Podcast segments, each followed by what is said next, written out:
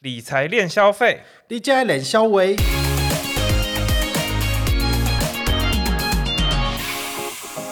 各位听众朋友，大家好，我是 CW。哎，我是宝可梦。没有想到，不知不觉就来到第二集了呢。哎，我觉得这真的还蛮难得的，因为我一直觉得说我们这东西可能会没有办法成功，但是我们居然熬过来了，就是也很认真努力的在分享。那其实，呃，上线的这两个礼拜以来，其实也蛮多人在听的。我觉得我们的收听次数至少五六百次，我觉得这算是哎蛮难得的。对，而且是从从零开始的一个新节目。对啊，那都是因为你都不露脸啊！你不露脸，谁知道你啊？这样这跟露脸露不露脸有什么关系？反正现在大家只是听我们声音啊，又没有要看影像。对啦，其实我觉得声音也是另外一种，就是跟大家沟通的。方式，而且它是有就是不可拒绝性哦，就是你听了之后你被逼着听，就耳机塞耳朵里面，你一定要把它听。但是我相信大家都是爱我们的，所以就是还是会继续往下听这样子。谢谢谢谢有收听我们第一集的各位朋友，这样子。其实啊，我们节目上线一周以来，其实也有蛮多的回响哦。那我们这次应该要来做一个先做一个挑选的动作，就是说，我们节目上线的第一集之后，邀请大家就是来做这个所谓的留言的动作嘛。那其实有我自己看至少六七个了，还蛮多的。那 C W，你要不要跟我们分享一下你觉得最 OK 的，你觉得最棒的一个留言是什么？我觉得有一位叫迷豆子写的，嗯，我觉得他写的很真诚。就是他说，对于理财幼幼班的我，然后买了宝大的刷卡赚钱秘籍，想加阅读之后，然后整个理财观都苏醒起来，然后不自觉会每天打开脸书就先观望。你的粉丝页，哎，我觉得他中毒了。其实不应该要这样，他应该要认真工作才对啊。没有，你知道为什么？就是 因为我在洗版。对，你在洗版，我就连打开我自己的 Facebook 都可以一直看到你的。所以你是不是就取消追踪了？我没有取消追踪，我很爱你，好不好？谢谢，谢。好，继续。然后说，就是先看，先看你的 Facebook 粉丝专业，然后它里面都会有新的银行优惠讯息，还有一些跟团的任务，然后。他说：“知道我们的 podcast 开播之后，然后他就是他就要一面跑步一面听，这也太太认真了吧？哎，我觉得像我在运动的时候，我反而不会听这个，因为我觉得我会分心。我我像我个人是，比如说我我会去也是去健身房，然后去去做那些有氧的机器的时候，我会拿 Netflix 起来，是我觉得。”做运动太痛苦，我必须要让自己分心一下，这样。所以我觉得就是听我们的节目，然后一边运动，其实也不错啊。对，可是我就觉得你不仅动身体、动脑，这个卡路里会消耗的最快。这样讲也对了。好，我们继续往下哦。然后他说，他就知道什么是哦，你的混伤的伤打错伤，其实伤害的伤，就是这有点类似游戏的概念，就是同时是魔法跟物理伤害嘛。那我做的是同时是里程跟现金回馈，所以是。混合伤害这样子，我觉得呃，大家如果对这个观念比较不了解的，可以回去听我们的第一集哦。那我们第一集其实有很详细的解释这个怎么使用，那其实也算是呃信用卡比较进阶的使用方式，也不一定进阶，就比较灵活，其实就是最适合你自己，找出最适合你自己的。我跟你讲，一般人最简单就是直接一张卡从头到尾刷到底，就是一根肠子通到底，没有人就是说一下用 A 一下用 B，这是太困难的。好不好？对啦，就是要记很多事情，要带很多卡在身上。你生命中有很多很重要的事情要去做，不要就是只花在信用卡上面，就不要跟我一样，好吗？我是生活生命中没有什么重要的事情，所以我就在讲这个。不会啦，好，继续继续。然后他说，就是没有想到里程卡也可以这样用，然后。就是虚拟货币，就是大概大家，我相信多少人大家都跟他一样，都是有听过。但是他就是说，其实我们也没有讲的很深入，只是粗略的讲一下，这大概是什么样概念的一个东西而已。那大家这样可能叫他呃，就是他也因此有一些兴趣，然后会去会去研究一下。就是去深入研究一下这个概念，然后就是谢谢他说我们讲的真好。但是呢，重点来了，就大家不是呃，我们邀请大家来猜 A、B、C、D 四间银行吗？对，那你觉得他有猜对吗？我印象中我们讲的好像。都不对，他他 A B C 都不对。我跟你讲，你现在如果问我，我自己也不记得，因为我们 我们有太多坏话，呃，不是，我们有太多故事可以讲了，所以其实我不会特别去记说，哦，这是哪一个银行或是哪一个厂商发生什么事情。所以可能对，搞不好某一集第一季第五集你会听到，哎，这不是第一季讲过的坏话吗？没有，我跟你讲，我们现在有很多很多的故事一直在 ongoing，就是我们每次都在想说，哎，那我们先来讲这个好了，不，我们先讲下一个好了。所以其实我们真的有非常多的那个阿里不达的故事可以讲，你知道吗？这真的是真的太有。趣了，那我们继续往下哈。现在来到我们下一个主题啊，我们想问 C W 一个问题哦，就是台湾的信用卡其实有分两种，你知道是有哪两种吗？你说高阶跟低阶卡吗？哎，差不多啦。其实就是说，呃，有钱人用的卡跟一般人用的卡，你知道有这样子的分野吗？其实我觉得，我会我我个人来分的话，我会比较喜欢用消费习惯来分，而不是因为有钱人他可能就是。他也会去用那种普罗大众用的卡，但是，但是一般一般人也有机会，就是专精研究他的消费之后，去用一些比较高阶的卡片。所以我觉得，我个人会用消费习惯来分。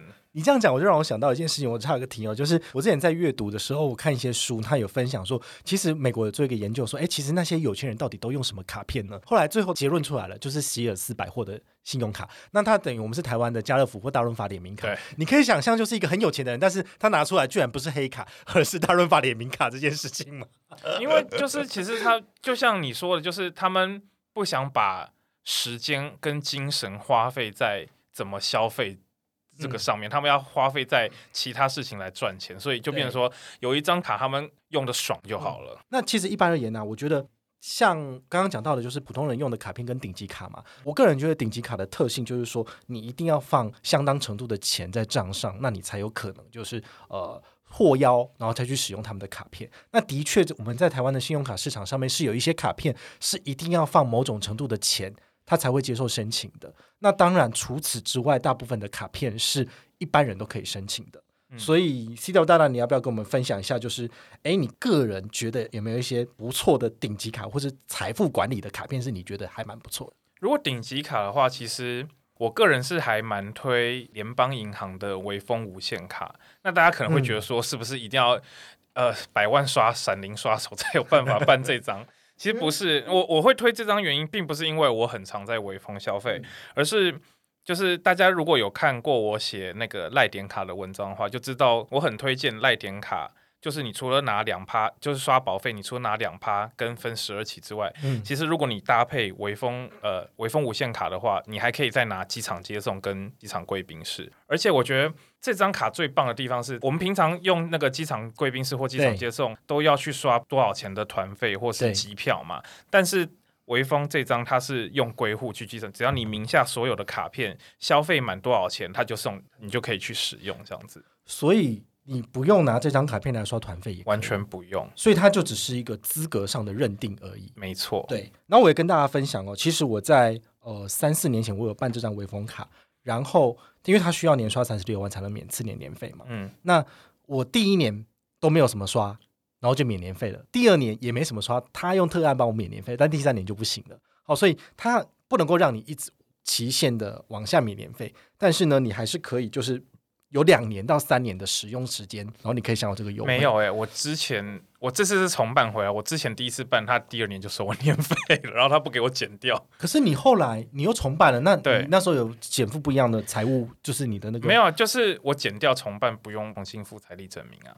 对你刚刚讲讲财力证明，忽然间脑筋打结了。你没有就是附上额外的财力证明，但是却还是可以办得下来，因为我本来就有。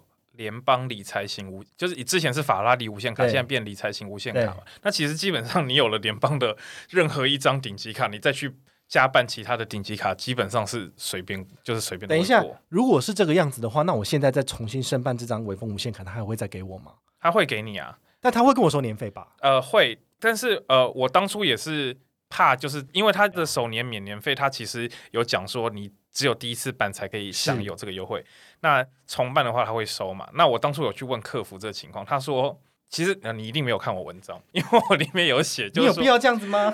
因为因为我就觉得我都我都在 follow 你的文章，你都不来看我文章，我难过。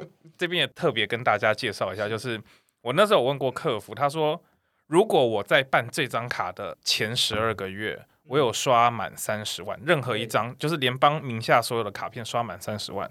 他可以帮我特案送取消这个专案取消这个年费。如果是这样子的话，其实你看，像我们大家的主力卡现在都变成联邦赖点卡了，真的是我们国内的第一名跟第二名的两把交椅哦。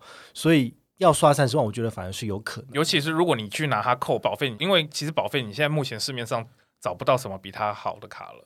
而且微风无限卡最特别是它的年费门槛是你名下所有联邦卡刷起来都算。像如果你只是办一般的联邦无限或是联邦世界卡的话，你一定要那一张卡刷满才有。但是微风无限是只要名下归户都算。哎，我觉得那我可以耶，因为我其实联邦赖点卡也刷不少，所以我就是因为 当初我就拿联邦赖点卡去扣卡那个保费，保费，然后然后再加上一些普通消费，其实这样凑一凑，一年是有三十万。那我就，嗯，我觉得拿来养这张卡，又可以轻松拿到更好的权益，何乐而不为？对。哎，我其实呃又想到另外一个问题哦。其实我觉得现在有一些我们台湾的顶级卡市场，其实已经有一些不一样的变化。就是说，像现在不是很流行，就是所谓的里程卡嘛。嗯。那其实前两年像那个台新国泰航空联名卡，它推出来的时候，它也推出一个所谓的搬砖计划，就是说，如果你愿意帮搬一千五百万到三千万到台新银行成为它的财富管理会员，你又可以多拿到多少多少的里程？你对这个活动你有印象吗？呃，其实好像每一家多少都有推过类似的。对，但我觉得从台新国泰航空联名卡之后，越来越多银行就是很青睐于就是这样子的操作手法。其实我们都知道，因为里程卡它要缴年费。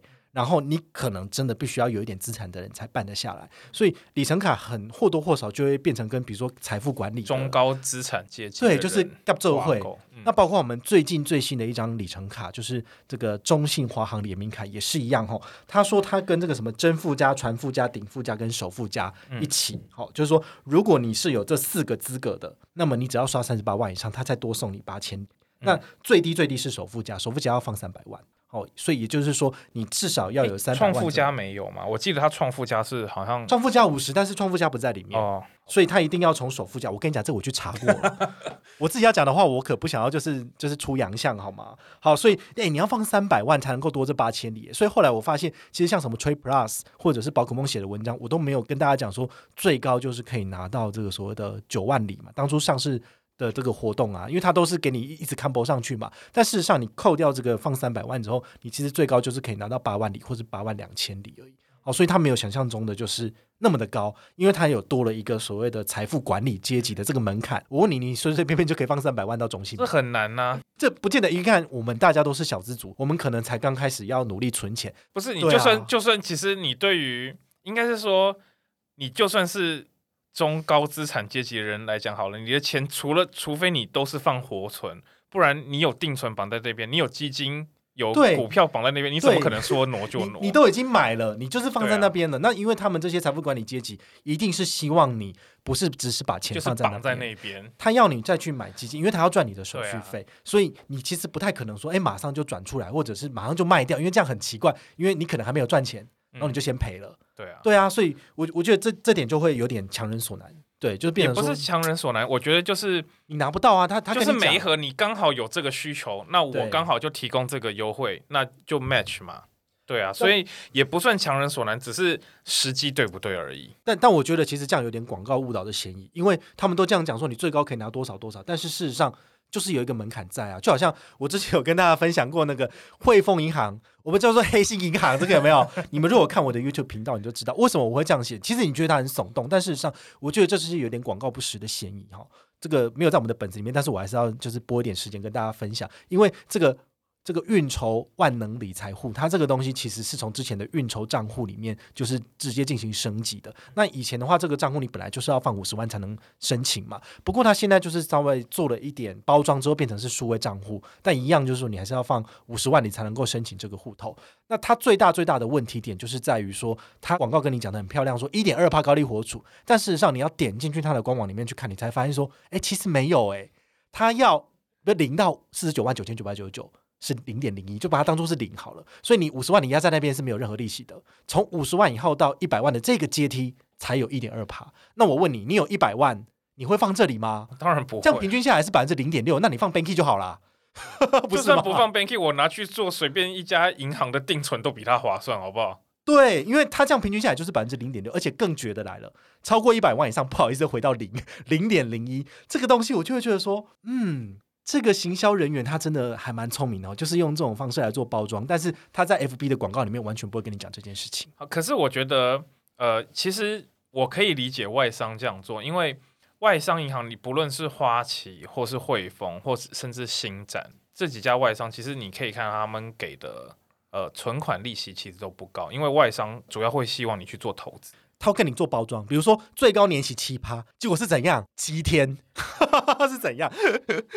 因为我觉得外商主要是希望你去买基金、股票这些东西去做投资，他比较不希望你把钱就留在你的账户里面，所以我相信这也是为什么外商其实比较少去推这种，除了外汇当然是例外，但是台币的方面他们比较少去推这些有利活存的产品。哦，还有渣打，我都忘了渣打。哎，我们怎么 我们把这银行完全忘了吗？已经几乎把它 就 I don't care，Who cares 这样子？对，那渣打操作手法比较不外商，他就很喜欢推台币高利活，真的想不透他在想什么。对，而且他们对于这些数字非常的斤斤计较，我也不知道为什么，但是就是他会非常的在乎这个资讯的正确跟错误，什么我就说哇这是怎样？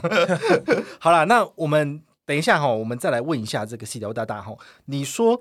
呃，你刚刚有两张卡片是你觉得还不错的顶级卡，那第二张你推荐的是哪一张啊？第二张就是我个人非常非常喜欢的一张卡，就是台北富邦的尊誉世界卡。哦，这张卡片好像大家也不会很陌生啦，因为它的优惠其实是还蛮不错的。对我为什么会特别喜欢？其实就是大家如果有在观察信用卡的一些权益走向的话，会发现每一年其实多少要么就是门槛提高，要么就是权益被砍。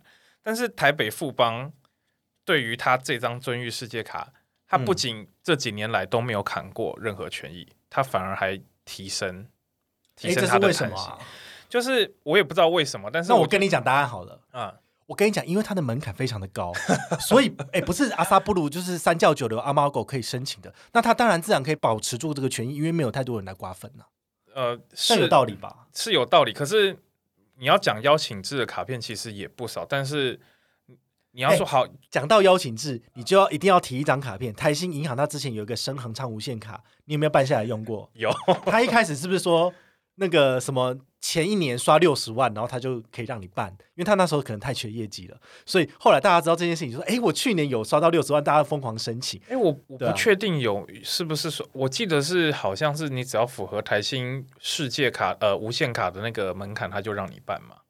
哎，应该不一定要刷六十万。要要要，他一开始的门槛是这样子，所以其实很多人就是刷卡大户嘛，网络上一一堆人都可以年刷六十万的，所以马上就去申请，所以他一下就爆量了，所以他就在那个，因为他本来是十二月底的时候推这个活动，然后一月底过年前就全部关掉，就说，哎，我们现在不收了。而且我是在他停止前三天办下来。你为什么那么晚才办呢？因为我那时候想说，呃，我我暂时没有要出国，还用不到。然后后来我原本一月初是这样想，后来一月底啊，算了算了，我先把它办下来。才办完三天，他说期满截止，我想说，我靠，我也。上车的太急，我跟你讲这件事情，就是还在 P T E 上面引起暴动，因为大家都觉得说，哇，这也太没有诚信了吧？怎么才说关就关？对，然后就说不给就不给，然后大家还要想办法透过各种关系叫李专什么什么帮忙送件，因为那时候完全不给送啦。对，他他说满额就是你就算是千万会员，他都不见得让你送。我跟你讲这个故事，我们以后再聊哈。我们现在回来我们的富邦尊一世界卡，因为富邦尊一世界其实也是我们去年我觉得我们卡板帮有带起来的一个讨论风潮。因为其实也没什么人在讨论，但是其实我们有发现它一些优惠，尤其是就是大家权益在线索的同时嘛，就像你讲的，它是它保持了权益。像它机场接送，它原本是就是它就是一年送六次机场接送嘛，那它从去年开始就增加了市区接送的选项，就变成说你不见你刷了机票或团费，你诶，可是你刚好是比如说公司有公务车或者你要自己开车干嘛，那你就不需要就用到这个机场接送，那你可以选择三十公里内的市区接送。哎，那很方便呢，因为有的时候，比如说你家里面忽然间有人怎么样，然后你可能需要帮他送到那个其他地方或是比如说我要去林口 逛奥莱，我也可以直接 从家里叫车。所以我觉得这个这个服务就是很就是变得让，当然我我是没有用过，但是我觉得对于客户来说，你的感受会觉得，哎，你这个银行很棒哎，就是还会去做一些更有弹性的调整这样子。再是它的贵宾室，因为它的贵宾室配的是 PP 卡。那 P P 卡基本上在台湾就只能进环亚，还现在好像还多了那个东方贵宾室，然后但是没有办法用机场餐厅，然后他就去跟肯义配合去谈他的那个机场餐券，所以你可以选择去用 P P 卡的贵宾室，或者是你可以去领他的机场餐券去换狗迪法或是其他的餐，我觉得其实这是一个很贴心的举动，因为像像我本身 我有拿那个。美版的 A 一大白嘛，所以我已经有 PP 卡了，那我就变成说，我就可以拿富邦的这张卡去换机场的餐点。那请问一下，他换的这个餐点是可以给亲友使用的吗？可以啊，哦，那很方便呢。对啊，就像我那时候就，因为他呃刷一次船费可以换两次 PP 贵宾室或是两张那个餐券嘛，那我就换了两份狗地法，然后一份给我妈。哦，那很好。那我请问一下，如果你申办了副卡给你妈，那你副卡是可以享有这些权益的吗？我记得副卡也有，但是他的副卡要收年费。哦，因为羊毛出在羊身上嘛。对。但我问你，你觉得如果你缴年费来去使用这些权益是 OK 的吗？我觉得如果有用到，其实是 OK 的，尤其是你付，比如说你办一张副卡给父母去用的话，那父母出国都都有这样子，我觉得很 OK 啊。现在最大的问题就是。不能出国，除此之外就是我办不下来啊！可恶，我没有放三百万啊！所以我很好奇，是 C 六你到底是怎么样去办下这张卡片？真的太贱了吧！好，其实我办的时候，那时候就是有一个都在 PTT 上有个都市传说，什么都从 PTT 来的，就就是他有都市传说说，呃，你只要有半年没有刷富邦的卡片，就是把它全部的卡片都冰在那边，他就会寄邀请函来。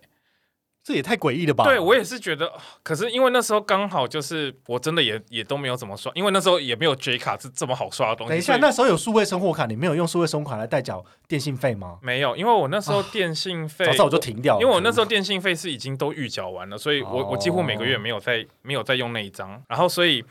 那时候我就我就冰了半年，然后然后就有一天就邀请函就寄过来了。不是这也太爽了吧？我现在要办就办不下来。对，听说现在就比较严格，就是你真的要他的理财户，他才让你办。那我刚刚有讲了，就是其实你真的没有放钱，他不理你。那我我其实还想要再问西岛大大一个问题啊，就是说，哎，你觉得成为银行的财富管理户会员的部分，你觉得大概要放多少钱才会有好看啊？我觉得，如果你真的要开始享受到不错的话，基本上都是两两三百万起跳。所以，但是出街的话，有些银行几十万就可以了。就是那个什么五十万就可以当这个出街的财富管理会员，你觉得这是有意义的吗？呃，就是如果像当年还没有那么多数位账户，没有那么多免费跨行提转的话，其实那个是还的确是每个月还可以省下一些手续费。但是现在一堆那种数位账户都有提供相关的优惠的话。那个五十万的意义真的已经没有那么大了，除非你真的很爱用那家银行的一些服务或干嘛，因为毕竟你是财管 VIP，不管是转接客户、客服还是嗯有一些事情的话，还是会比较方便一点。这就让我想到，就是说，我们这个 HSBC 的运筹理财，那一开始就有五十万嘛，那还有一个比较。境界叫卓越理财，就是放三百万，嗯，哦，所以它这两个之间的差异，其实，哎，它好像我觉得外商啦就是这样子，外商其实从好好久以前它就深耕这所谓的财富管理的这一块嘛，对。那其实除了这个刚刚讲的汇丰以外，哈，有这两个五十到三百万的阶级，其实花旗也有，哎，花旗有个致富嘛，对，致富管理是不是要放八十？还是听说现在有在降低了？呃，六十还七十吧。所以大概就是这个数字，就是未满百万就是一个出阶对。然后如果你愿意放这一笔钱进去的话，他会把你的账户做权益升级。那升级之后，你就可以享有一些比较额外的服务。像花旗的话，它有支付管理、财富管理，然后还有一个私人财富管理。那支付管理给你的优惠就是你的卡片会变成是不是金色、深蓝色、深蓝色、金色是三百万的 City Gold，City Gold 是金色的。对对，然后再更再更高阶，是不是就是比较接近黑色？对，深有点深色。对对对对对。然后你你去你去。呃，银行办事情的时候，你就刷那个卡，就会有一些专门的理财专员对出来迎接你，然后请你喝茶，然后帮你处理事情这样子。对，那我是觉得，如果想要体验出街，就是放几十万的出街财款的话，那基本上就选外商，因为外商的优势在于它的它在国外的资源比较多。如果像比如说，呃，就拿那个呃花旗跟呃我忘记汇丰有呃有没有，但是花旗一定有，就是全球速汇吗？呃。第一个是全球速汇嘛，就是你在国，比如说像我在美国有一个花旗账户，台湾跟美国之间汇钱都不用手续费，而且马上到，当天就到。那再来是你的他的那个 ATM 提款卡去国外的花旗银行的 ATM 或是一些合作的 ATM 领钱都不用手续费。好，所以这个是财富管理。对，可是这个基本上优惠这样，这个几乎只有外商才有。所以如果你要体验出街的好处的话，那我个人是建议去找。外商银行好，那这样的话，我也顺便跟大家分享一个 HSBC 的优惠。虽然说我骂它是黑心银行，但它还是有优惠。所以我跟你讲，我不是那种就是好的要讲，坏的也要骂。对，我我不是那种就是我一味的讨厌这间银行，我就狂骂它。其实没有。对，就像我，就像我明明就讲的我很讨厌花旗，但是我刚刚在称赞它。哎，所以我们其实是比较理性的啦。然后，其实像汇丰的这个所谓的。刚刚讲的运筹理财户嘛，它运筹理财户有一个优惠，就是说，我觉得蛮适合，就是 blogger 或是 YouTuber 可以参考的，因为我们可能每个月都要从那个 Google 那边收取这个广告费嘛。那广告费它其实从今年年底以后，它就不会让你使用系联汇款来收钱了，所以你几乎是要用账户来做结款哦，就是收钱的部分。那这个 HSBC 的运筹理财户，它其实是可以让你减免每个月一次的这个款项汇入的费用，所以你可以很大程度的去节省你的这个手续费，因为手续费。拜托，一次一百一百美金是三百三千块台币左右嘛？但是你可能就会被扣三百哦，就直接打九折，你要吗？就差蛮多的啊。其实花旗也可以，花旗也可以吗？对，花旗花旗哪一个等级支付管理？我记得支付管理好像汇入美金，它就不会收，他就不用收那个汇入的费用，但是还是有中间行的费用，这个是可能要看一下。对，那你你现在每个月 Google 是广告费，你都怎么收啊？我最近没有在收了，为什么？没有，我之前是绑我，因为其实我我自己一直是有在用花旗银行账户，所以我我之前都是用花旗来收啊，只是但是还是会被收个中间行的费用，一定的，一定的。对，那我我觉得你还比较幸运，因为你接下来因为现在西联汇款不能用了嘛，所以你接下来使用花旗的系统其实也 OK。嗯，好，那毕竟，但是我觉得你想想要使用这些系统，你都是要放钱的，也就是说。你想要就是打拼你的事业有所成就之前，你可能还是需要一笔钱啊，这是没有办法的啦。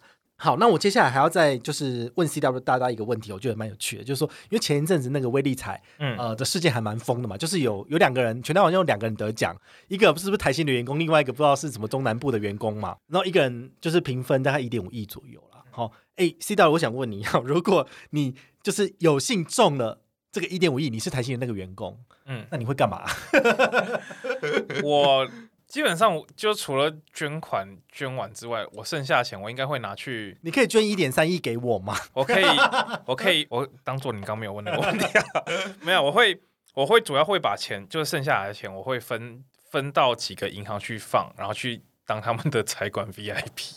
哎，就算你就是只捐几百万出去，其实你剩下的钱大概有近亿元的水准吧。那比如说，现在银行的财富管理资格大概最高的高标是三三千万左右，就已经算是一个很顶级的标准了。嗯，那你也可以放三四间银行，哎，那这三四间银行你会挑哪些银行啊？我会挑哪些银？渣打吗？我当然不会啊，花旗。哎，我可能会放花旗。OK，然后中信会吗？没没啥优惠。因为我其实还没有好好研究，但是基本上我会放花旗、新展、汇丰，我应该也会。新展，你该不会是想要拿那张新展的金属卡吧？呃，不是，因为像新展，像新展的话，它是它的财管本身还有送机场接送，而且它的机机场接送是可以在国外用的哦。然后它还有一些。不错的，就是那种旅游优惠或是干嘛，比如说他帮你订一些饭店什么的，就是你请他的管家帮你订饭店，还可以还有机会升等。哎，他那些管家是真的很厉害吗？像花旗，其实我没有用过 Prestige 卡，也不是有一个管家吗？我我我没有拿过那一张，那因为那张卡片年费要两万五嘛。呃，对，现在蛮高的。对，可是他今年今年变很厉害，就是他的用餐啊，他的住宿那些，整个就是等一下，那如果。呃，因为之前都有新闻记者都会来问我说：“哎，到底饭店哪张卡比较好？”那我是要推这张卡片吗？我觉得他今年谈了很多很好的优惠，就是你可以去看一下，他真的是一副要干掉 A 一大白的样子。哦，对，哎，那这个倒是不错哎，他今年真的是来势汹汹。所以，但但前提是你要用得到这些美食餐厅，或者是它都是它都是国内的，所以我就觉得它是花旗是有预知知道新冠肺炎要来了，是不是？要不然今年干嘛 推一个？我觉得是运气运气吧。对啊，他忽然今年这张国内饭店用餐跟住宿谈了这么多的优惠，然后结果就发生这种事情，所以我就觉得他这张其实是还蛮。就是如果你对于国内顶级旅宿跟国内顶级用餐有需求的话，这张卡其实是蛮值得参考的一张卡。哦，那这样我想要再问你一个问题，我觉得蛮有趣的，就是说现在很多的里程卡，它其实都会给你夯不隆咚加这些东西进去。比如说像那个中信的这个华航联名卡，它也有一些什么五星餐厅、五星饭店的这些顶级的优惠。嗯，那你觉得这些东西放在这个产品的规格里面，算是？值得去呃，就是你付这个年费，年费要两万啊，嗯，对不对？这个璀璨无限卡，哎，我们的应该是顶尊无限卡，对，顶尊无限卡或璀璨无限卡就可以使用到这样子的，比如说五星饭店平日住宿，它只有顶尊可以用，璀璨不能用哦，璀璨不行。对，那那那像那种什么台南精英酒店平日一泊一十两三千三，或者是宜兰的那个沐浴。是不是这个是 Visa 无限卡的优惠吧？这应该，所以他那个不是中信中信谈的，应该是移工保证定位，还有请客楼保证。他那个是美食的顶级的部分，所以我是被糊弄了吗？他住宿的话，应该是走 Visa 无限卡的优惠，所以那个就是说，你有一张任何一张 Visa 无限卡你都可以订。但是他的米其林餐厅保证定位跟额外的优惠，这个是中信那张卡才有的。哦，所以大家特别注意哦，就是说，呃，我们要特别去理解，说不是说缴年费的卡片就不好，而是你缴了年费之后，你要怎么去最大化自己的利益，然后去想办法吃饭，想办法去住宿，把它全部用回来就对了。好，所以刚刚讲到的，比如说花旗的 Prestige 卡，然后还有我们的这个中信华航联名卡，其实都有一些特殊的优惠。那这些东西其实也没有在我们的本里面，只是说我们在聊天的时候都会把这东西加。其实我觉得顶级卡，顶级卡重点不在回馈，重点在它的一些附加权益，还有它的一些特殊服务。哎，讲到这样，我就会想到说，比如说刚刚讲到的美国运通大白好了，他要缴的年费今年又涨价，以前是三万五，现在变三万六千八，嗯，然后就一大堆人就在那边靠背，就讲说，哇，这东西就是越来越贵，年费越收越贵，但是能够给出一个什么屁吗？所以或者是说他他们都觉得他的刷卡回馈是三十元一礼就很少。三十元一点积分嘛，嗯，那其实我就觉得大家其实要反过来去思考，就是说他们今年又谈到了多少的权益，能够让你去吃吃喝喝省更多钱，这才是重点吧。可是我觉得，因为我我也有去看一下，就是大家讲的内容，就是很多人最在意的点是你涨年费 OK，可是你的权益其实没有增加多少，你只是改了一个金属卡就涨。那当然，因为我我本身没有大白，所以我没有办法去评论说涨这个一千八。是不是值得？但是我就网络上的讨论上来看的话，是很多人是觉得说你要涨可以，但是你的权益要再增加，而不是说哦，虽然今年它变成金属卡，没有对金属卡，就是人家说，那你这个一千多块只是变金属卡嘛？那 对啊，那可是你每次在谈权益，那就人家会说什么哦，我常去的餐厅没有，然后业务会跟你讲说哦，可是我没有增加什么哪一家哪一家，就大家会觉得说啊，那你的加数其实差不多，那你为什么要涨这一千八？你不能拿。就是他会觉得说，你拿金属卡来涨，每年都要再多缴一千八，这件事情有点不太合理。所以我觉得会造成反弹的原因是这样。就其实顶级卡就是 k i m o j i 的问题，对，顶级卡缴年费真的纯粹就是 k i m o j i 的问题。就就像你问我说，我办那张华航顶尊卡，嗯，我缴那年费我。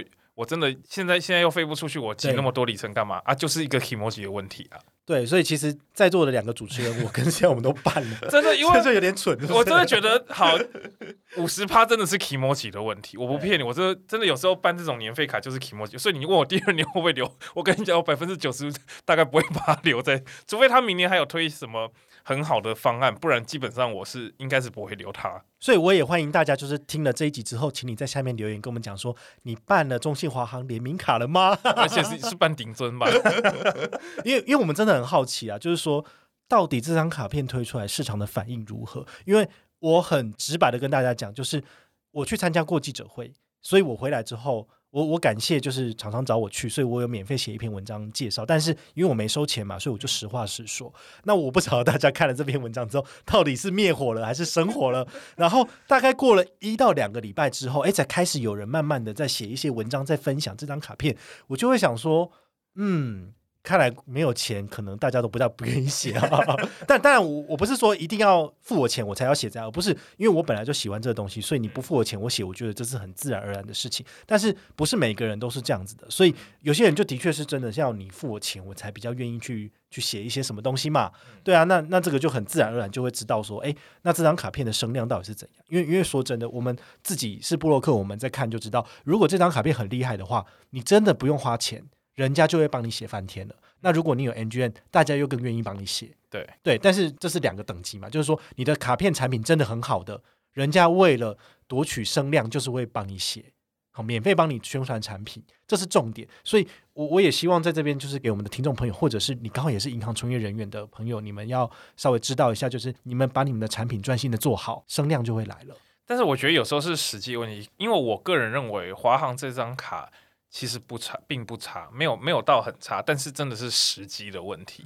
因为现在不仅是华航，全部的里程卡其实业绩都很惨，我相信业绩都很惨。你看，你看网络声量就知道，其实讨论度真的都不高。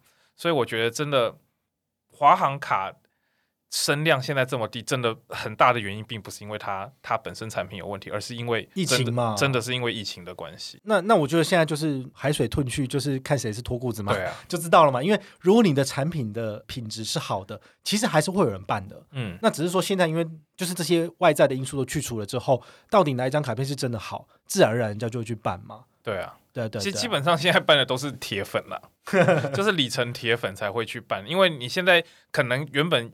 有人想说，哎，我今年来玩一下里程好，结果发生这种事情，他可能就就退了，他就不玩。所以新新进来的人可能会少，但是真的里程铁粉的话，基本上我觉得今年还是会在。可是你你看哦，像那个预算 Only 卡在年终改差了，今年的六七月改差了，其实一一大堆人就是退坑啊。如果今年还是出国很盛行的话，我相信退的人不会这么多。今年是因为刚好又改表，然后又不能出国，那想说那就干脆趁现在退了算了。对啊，所以我觉得这就是时事嘛。对，时事会造狗熊，也会造英雄啦。对啊，像今年 今年的现金回馈是怎样？是疯了吗？每一家都在推。我跟你讲，就算是点数也厉害。像那个，哎，等一下，我们今天的主题现在已经来到了理财，我们不要再讲信用卡了，好吗？我们先，因为我知道大家就是听我讲这个很有趣。下一对，我们会继续去聊这方面的问题，但是我们不要一次讲话。那我想要再问西大大大一个问题，就是说，你刚刚讲说你有一点五亿，你会放几个财富管理的户头？那这些财富的管理户头，你钱不会只放在那里吧？你会？拿他们来干嘛？那当然是，我觉得我会拨至少至少六十 percent 去做呃配息型的基金，比如说，假设我今天有。呃，一亿嘛，一亿存到银行里面，那我六千万是不是拨六千万出来做配息基金？而且而且我不用去找那种很高的那个，我只要去找那种五趴六趴的，嗯这样我一个月其实就呃，我一年就有三百万进来。对，那其实就是你的被动收入，你就可以靠这个，对啊，就是不就不用工作，我就三百万一年可以拿来花，很爽哎。是，那你剩下的四千万，你打算怎么操作啊？四千万人情世故吗？比如说给宝可梦三千九百九十九万。要也是给 给我家人，先给我家人，好不好？我是你的家人啊！你会，你当然就是当然一定会招，就是给，就是会会给家孝敬父母，当然一定是孝敬父母，然后带家人出去，带朋友出去吃好料，去搭头等舱。如果可以，如果那个疫情已经过去的话，对啊，就是剩下三分之一，那当然就是呃，我有一些还部分会拨来买保险，因为你买保险又有里程。哦，你就拿了一堆，就是要赚对，拿了一堆里程跟点数，你去换饭店、换机票，然后剩下钱拿去玩，不是很爽吗？然后每年还有三百万这样收入，我觉得，因为我我个人我不像保大是这么精于理财，就是去做很多东西，所以我觉得我去找一个稳定配息的基金来当成被动，因为其实。母数够大，它的收入其实就就够了，所以我觉得这样子做，第一个我我不用去担心，哎，我今天要要去调整我我什么基金部位什么不用，就反正他每年就会进这么多钱进来，那另外一边我又可以玩的很爽。其实我我发觉哈，其实我们国金中外也有很多的这个案例哈，因为我们都知道说。常常电视会报道说，哎，那个谁谁谁好中了这个所谓的头彩，然后可能后来又有新闻后续在追踪说，一两年后之后他又一贫如洗了。他原本可能是一个穷人，然后只是随便买一个彩券，结果中了好几百万美金之后，他他也很奇怪哦，就是呃一般人如果没有这个所谓的财商哦，就是你如果不知道要怎么去理财这件事情，你忽然间拿到了一笔大钱，其实你会不知道怎么处理。那你可能会觉得说，好，我现在要开始过好日子，所以我要买一个很棒的别墅来住。但是你完全没有想到的是，它背后有一些税负的问题。你每年可能要去付这个所谓的呃房地税啊，然后还有就是呃税金或者是水电费的部分，都是你要去思考的。如果你比如说你有两亿好了，那你现在花了一亿买这个东西，然后你有一些生活开支，然后你可能又买了游艇什么的，你最后只剩下比如说一两千万。那一两千万，你可能第二年、第三年，你根本后来就付不出这个所谓的，就要卖掉了。对你把别墅卖掉，那你最后又回到一贫如洗。对啊，这种事情真的还。在新闻上屡见不鲜了，所以所以我就觉得说，第一个我我把钱卡在基金跟保险，就是我至少有一个底在那边，我不会不会因为自己的挥霍去把它花完。再是被动收入嘛，对。那宝大，你既然这么精明，那如果你有这一点五亿，你会拿来做什么？全部送给我吗？谢谢。我当然是全部花掉啊，没有啦，怎么可能？当然先犒赏我们卡板帮这些辛苦的 KOL 嘛，欢迎大家加入卡板帮，没有啦。就是说，其实我觉得这一点五亿啊，哈，对我来说其实没有非常的呃难以去处理，因为像我现在的投资组合很简单，就是九比一的方式在处理我所有的这个资产规划。比如说像上上上一期的这个节目有跟大家聊到这所谓的 M 扣，也就是所谓的虚拟货币嘛。嗯，其实我在里面大概放了十万左右，哎，你会觉得很多吗？其实放不少，我好像也有差不，哎，你可能没有到那么多，但是我我觉得一般人不会傻傻的，就是放了十万块在一个高风险性的东西上面。但事实上，我可能有更多的钱是放在一些比较稳健的投资里面。不是，应该是说美股投资，或是放在 E E T F 里面去。对，eToro 其实只是我们就是投资美股的一个一个方式。那你当然也可以去开，比如说 T D M A Trade，或者是我们国内有这个所谓的封存股，可以买美股。其实有很多种方式可以做。美股 ETF 的投资，那我的重点是说，我的资产配置有九成是放在稳健的这个报酬里面，只有一成左右会就是用来玩比较风险的。我把我自己的风险系数是控制在，比如说十趴的损失以内，就是比如说我一点五亿里面，我有一千五百万来玩这个，那这一千五百万如果全部输掉，我觉得也没差。好像感觉好像有点夸张，但 那这是因为它的整个总体母数大的关系啦。所以大家有抓到重点吗？就是保大很有钱，他损失那些对他来讲只是芝麻蒜皮而已。所以大家的心脏要跟我一样大，才才敢这样玩股票啦。那那其实剩下的，比如说一点三五亿元，好，我把它放在这个所谓的，比如说呃买这个指数化投资的 ETF 里面，比如说 VT 或 BND 里面，就以比如说呃六十。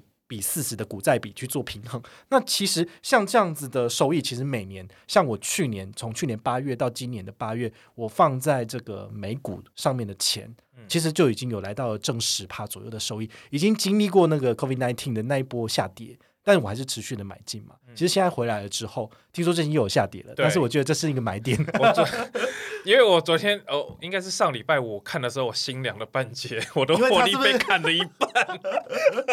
我我跟你讲，你真的不用担心，因为我看到它获利砍半，我就觉得这个讯号来了。但是其实其实有时候你看到你看到获利变忽然变很低，其实就是虽然是危机，但是危机就是转机嘛。你搞不好就又是一个好的尝试。对，所以，我我觉得巴菲特有跟大家讲过一个概念。我觉得很棒哦，跟大家分享，就是说，如果你要参与股市投资的话，你要有心理准备，你放进去的钱有可能会腰斩。就比如说，你放一百块，最后会变五十块，它的跌幅到百分之五十，你可以接受吗？如果你可以接受的话，你再来挑战来玩这个个股啦。好，我指的是说，比如说你买 Apple 或者是买 Google 这种单一个股的话，其实风险是最高的。Apple 砍半的话，基本上 我觉得这科技业是已经重新洗牌了。是，这只是举例了，但是我觉得这世界上没有一个绝对的事情，就是 Apple。绝对不会倒，这也不一定。好像之前微软是做大嘛，但它现在慢慢的就是有点萎缩，因为有其他的竞争者，Google 或是 Apple 出来了，所以我觉得这是很有趣的一件事情。那是起起伏伏啦。对啊，对啊，对啊。所以我觉得大家如果要做到，呃，就是你的心心直如水，然后来去做这个操作的话，其实我觉得你可以借助某些投资策略或是工具，比如说资产配置。好像我刚刚讲的，就是我有一些是放在债券，有一些是放在股票型基金里面。那用这样子的比重去做搭配，其实。我觉得我的风险的承受度会比别人还要高哦，就是它市场下跌的时候，其实我不会觉得很痛苦或者很很很害怕，我反而会觉得说这是一个进场的契机，因为我知道未来的股市是会持续往上走的。所以如果大家你不了解你自己的投资属性，你反而应该要多花一点时间去理解相关的一些理论或是策略。我我必须讲，就是适合 CW 或者是适合宝可梦的，不见得适合你，所以你可以去参考我们的心得分享，但这绝对不会是你。投资操作的唯一的依据，你应该要理出你自己的心法，而且找到适合你自己的投资模式。你这样子才不会觉得说，哇，我跟宝可梦的单，结果我现在就已经亏百分之三十，亏百分之四十，我要怎么办？我怎么觉得你刚讲那段话很像我帮你书写的序？就是谁我们的信用卡使用方式不见得适合每个人，你要找到自己的心法。我我觉得好像在。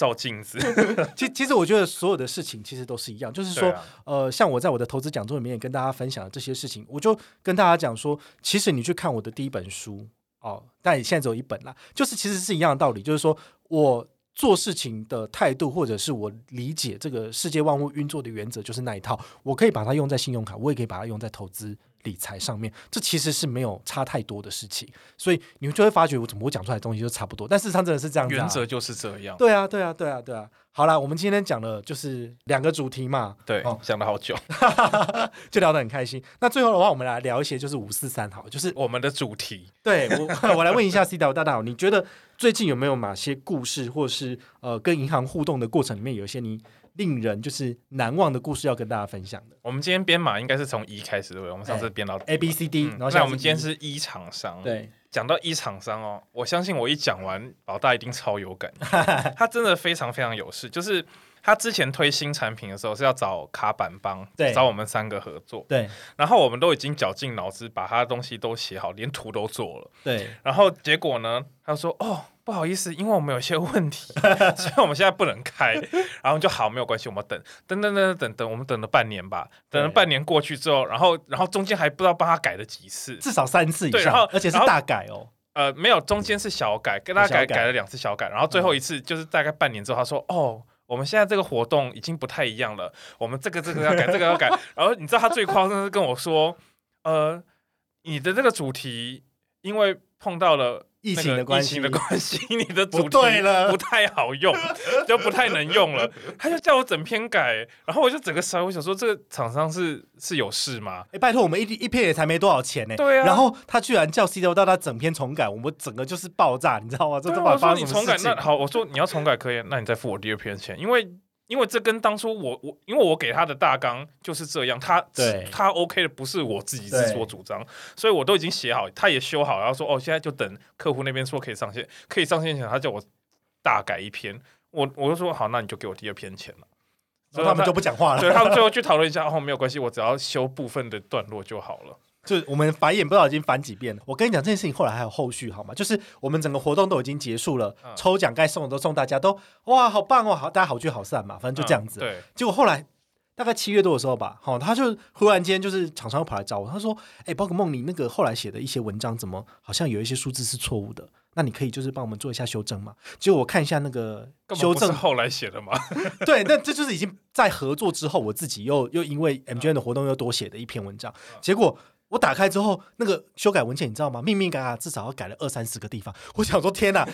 你你知道我的文章有时候是会拿之前我们写过的文章，然后稍微修正一下，变成我们本季要用的文章嘛？所以其实内容是不会差太多。那我就想说奇怪，说，哎，这文章不是你之前审过的吗？啊，怎么现在又全部都大改？我想说，到底是怎么一回事？是你们主管换人了吗？就很夸张。我就想说你是怎样？但是我真的，我放弃，我投降。我就说，因为他他有问我说，那我们如果给你。就是一篇修改的费用，你愿意帮我们做修正吗？那为什么当初不给我？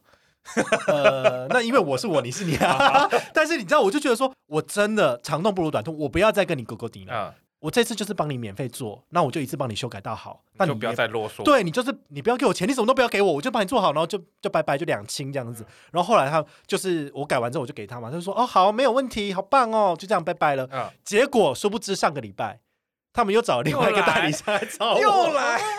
他们这很夸张，然后他就说：“哎，然后你之前分享的那个贴文里面有一个数字是错的。”然后我就想说：“哎，这个代理商又不是之前那个，嗯，那我完全都不认识，那怎么会找他来找我？就什么事？我就立马电话就超过去，我就说：‘哎，请问这是怎么一回事？’他就说：‘哦，没有啦，就是因为之前那个代理商他本来想要。’”那个委请那个代理商来做处理，但是那个代理商说：“哦，我们合约已经结束了，所以如果你有什么问题，你就直接问这个 KOL，问宝可梦。”所以后来他们那个 B 代理商就只好再来问我，就有点无妄之灾。但我就跟他讲说：“其实我们已经没有任何合作关系。如果你是之前的那一个合作代理商，我们有互动过，所以我也许可以看在情面上面，我可以愿意再帮他改。但是你是谁？我又不认识你，那你来叫我改，这不是很奇怪的事情吗？”我就说：“那这样你可能要支付一些费用。”嗯，对啊。然后到到后来这件事情就。他们就不了了之，我就我就觉得说，其实有时候你跟银行讲到钱这件事情，他们可能就会却步了，他们不见得愿意为了可能一个小小的错字或怎样而在额外去支付你一笔钱。哦，我觉得这个是今天这个奇葩，真的是世界奇观。那除了一厂商之外，你还有没有想要分享 F 厂商啊？F 厂商再跟大家分享一个，还真的有很有趣的故事哦，就是呃，因为最近很多银行他们都会推出一些新的 APP，然后就是没有做过压力测试就上线嘛。哦，那。我刚好，因为其实我们自己都很，我忽然好像知道你要讲哪一我们之前其实我们这些 KOL 我们都很喜欢，就是帮大家做测试，就说哎有东西来，我们就先抢先玩一下。那它的体验效果如果不好，我们当然就是直接在网络上开骂了。我就说真的，没有人能够阻挡得了宝可梦了。就是这样子，就是说，我觉得好，我就讲。我忽然好想喝杯咖啡哦，只要是我可以讲很多。没有，就是因为你这个东西不好的话，你又没有付钱给我，那我凭什么帮你讲好话？我当然是很自然而然的就把我自己的使用者体验跟你分享，甚至这不是我们的工作吗？对我，我我就拍成影片，我来跟大家分享了。我就想说，哇，你来看一下这个 A P P 的使用情况怎样？然后就开始转啊转啊转啊，然后我就发现说。我已经讲到不知道讲什么，讲了一个小时了，口干舌燥了，结果都还没转出来，然后讲了就是一分钟了，刚刚讲错了，就是整个就是整个体验过程会让我觉得超尴尬，就是说为什么你要让消费者去做这个支付的时候需要等这么久？我就觉得说。天哪，那这个产品真的是有好好的经过测试吗？然后这件事情我当然就是很自然而然的就跟网上跟大家分享嘛。然后呢，就是很有趣的是，在过了几天之后，忽然间就有一个以前的厂商就是敲我，我想说，哎，是还要再合作吗？就是去年年底的时候，因为那时候可能很多厂商都要消化预算，他们就会邀请一些 KOL 写文章嘛。然后他是某一个行动支付的合作厂商，那我就问说，哎，那。居小姐，你怎么会忽然间来找我啊？是呃，最近还好吗？然后她说：“哦，没有啦，我现在就是调到了这个所谓的 F 厂商，就是来这边工作，所以呢，就是有看到你发的那些文章，我就说：哦，是这样子哦，呵呵。我怎么觉得 好尴尬？那个这件事情。”我当初我也有发过牢骚，只是因为我没有合作过，所以那个居小姐没有来找我。对，我就觉得哇，这有点尴尬。就是说，其实银行或者是说呃厂商这些圈子其实都蛮小，就是大家人员是会流动的。然后那个居小姐就说：“哦，现在这是我在合作的案子啦，所以就是可以请保到高抬贵手一点点吗？”所以后来我可能就是下手不会那么重，但是我自己的体验效状况如果不好，我还是会直接讲，因为这其实还是很明确的嘛。可是我必须说。F 厂商它其实改善，它有改善，就是好了吗？我最近用它改善很多了，对，所以这这也是值得，就是觉得这样你要不要公布？我因为我觉得不用公布啊，哦好，就这样。好，我觉得我觉得这就就值得鼓励的地方，因为其实最近体验是是比较好，就是是比一开始的确好很多，所以我相信他们也有想要努力做这一块了。那一厂商跟 F 厂商，如果你有猜得到的话，你就来猜吧。然后一样哈，就是今天。听完我们的节目，我们今天的节目比较长，我们录了快要一个小时，因为我们讲的太爽了。但是呢，其实我们的谈话性节目就是这样，就是让你在笑笑闹闹、哭哭啼啼，哎，也没有哭哭啼啼，反正就是看笑话的这个情况之下，有有笑有泪，对，然后你就有吸收到一些资讯啦。好，所以今天的话呢，就是跟大家分享了 E 跟 F 厂商的一些故事。如果你真的有猜到是哪两小姐不用猜，因为鞠小姐我也不知道她是谁。哎，对对对对，因为她不是重点，她只是一个穿针引线的人。你如果知道的话，也非常欢迎你留言。那当然。我们的留言其实是不见得一定要猜对，嗯，重点是你听了我们这一集的故事之后，你反馈给我们最真实的感受。其实我们希望知道大家对于我们这些。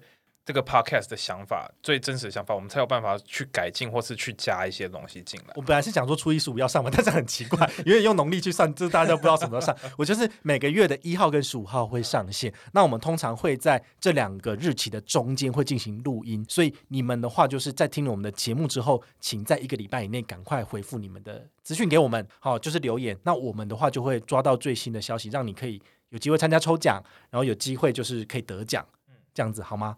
那，哎，西岛大，你要不要分享一下这个？因为你现在今天我们在录录音的时候，我有把这个限量的提袋带到现场，让西岛大看。然后，然后老大说这不能送给我，因为只是样品。全台湾就只有这个样样样品的漂亮，我觉得它超有质，而且它是那种亚麻亚麻色的，它不是那种死白或者是米色什么。它是我问你，我们之前大户是不是有送过一组，就是十个那种早期的那种提袋，是比较薄的吧？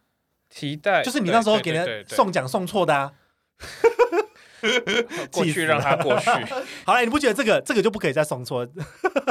这送到我自己家里就好了。我们好了，我们我会帮你多争取一个，但是我们这一次活动一共会送出五个赠品，这个比之前那个厉害很多。当然，因为这个是跟广富号合作的。对啊，那它它的这个做工当然很细致，然后它用亚麻布料，所以它是非常厚实的，所以你可以把它拿来当做便当盒的。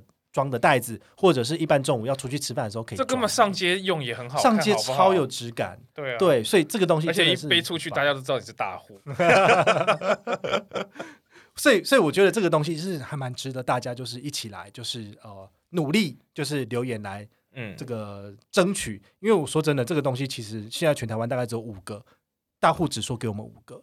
那我们九月中旬的揪团活动有没有送这个？不知道。因为很多东西都还在谈。我跟你讲，你如果要跟银行合作，就是这样。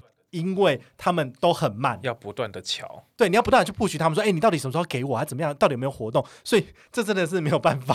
好啦 c 刀大大，你帮我们做个总结好吗？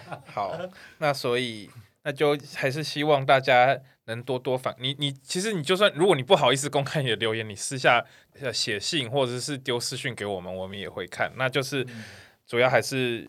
谢谢大家，希望大家可以多多支持我们的 podcast，我们之后才有动力去做第二季或第三季。对，因为我们也是需要大家的鼓励，然后我们会竭尽所能的去帮大家要到更多的证据。而且听说宝大说，如果我们的听众还蛮踊跃的话，他之后会邀一些，就看大家想要邀谁上来，他他会尽尽力去抢啊。对，我们可以去邀请一些特别来宾来，就是跟我们聊聊，对啊，比如说蔡英文之类嘛，没有啦，有点太难了。